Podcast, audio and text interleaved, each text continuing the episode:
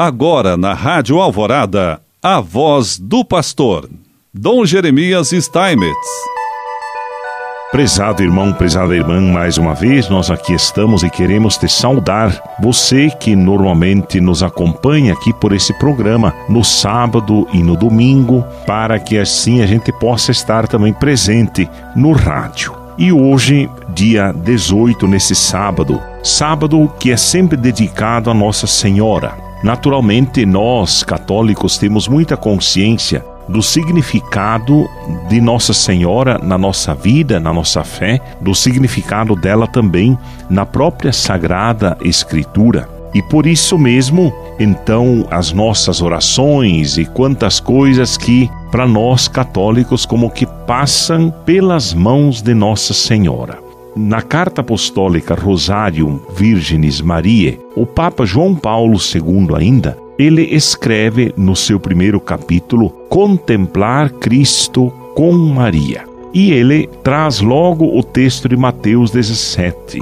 Transfigurou-se diante deles, o seu rosto resplandeceu como o sol. Essa cena evangélica da transfiguração de Cristo na qual os três apóstolos, Pedro, Tiago e João, aparecem como que extasiados pela beleza do Redentor, pode ser tomada como ícone da contemplação cristã, em que nós somos assim convidados, é até natural da nossa parte contemplarmos, ou seja, fixar os olhos no rosto de Cristo, reconhecer o seu mistério no caminho ordinário e doloroso da sua humanidade, até perceber o brilho divino definitivamente manifestado no ressuscitado, glorificado à direita do Pai. É a tarefa de cada discípulo de Cristo. É por conseguinte também a nossa tarefa. Contemplando este rosto, dispomos-nos a acolher o mistério da vida trinitária para experimentar sempre de novo o amor do Pai e gozar da alegria do Espírito Santo. Realiza-se assim também para nós a palavra de São Paulo.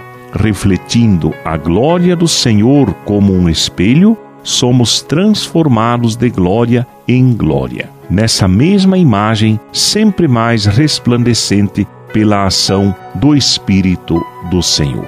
Por isso, Maria, ela é modelo de contemplação. A contemplação de Cristo tem em Maria o seu modelo insuperável. O rosto de Cristo pertence-lhe sob um título especial. Foi no seu ventre que se plasmou, recebendo dela também uma semelhança humana que evoca uma intimidade espiritual certamente ainda maior. A contemplação do rosto de Cristo, ninguém se dedicou com a mesma assiduidade de Maria. Os olhos do seu coração concentram-se de algum modo sobre ele já na Anunciação, quando o concebe por obra do Espírito Santo. Nos meses seguintes, começa a seguir sua presença e a pressagiar os contornos. Quando finalmente o dá à luz em Belém, também os seus olhos de carne podem fixar-se com ternura no rosto do filho, que envolveu em panos e recostou numa manjedoura.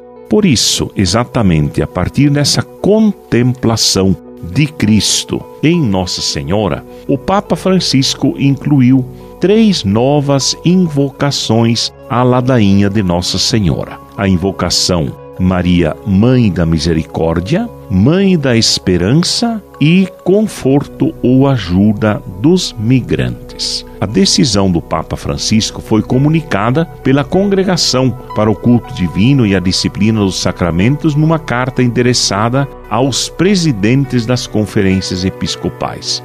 Diz: Inúmeros são os títulos e as invocações que a religiosidade popular cristã no decorrer dos séculos reservou à Virgem Maria, via privilegiada e segura do encontro com Cristo escreveu o cardeal Robert Sarah e o arcebispo Arthur Rocher. Eles dizem exatamente: Mãe da Misericórdia, Mãe da Esperança e Conforto ou Ajuda nos Migrantes são as três novas invocações inseridas na ladainha que tradicionalmente conclui a oração do terço. A primeira invocação será depois de Mãe da Igreja a segunda depois de Mãe da Divina Graça e a terceira depois de Refúgio dos Pecadores. Que todos nós, mais uma vez, possamos continuar vivendo bem a nossa fé e sempre a inspiração de Nossa Senhora podermos contemplar o rosto de Jesus. E eu te abençoo em nome do Pai, do Filho e do Espírito Santo. Amém.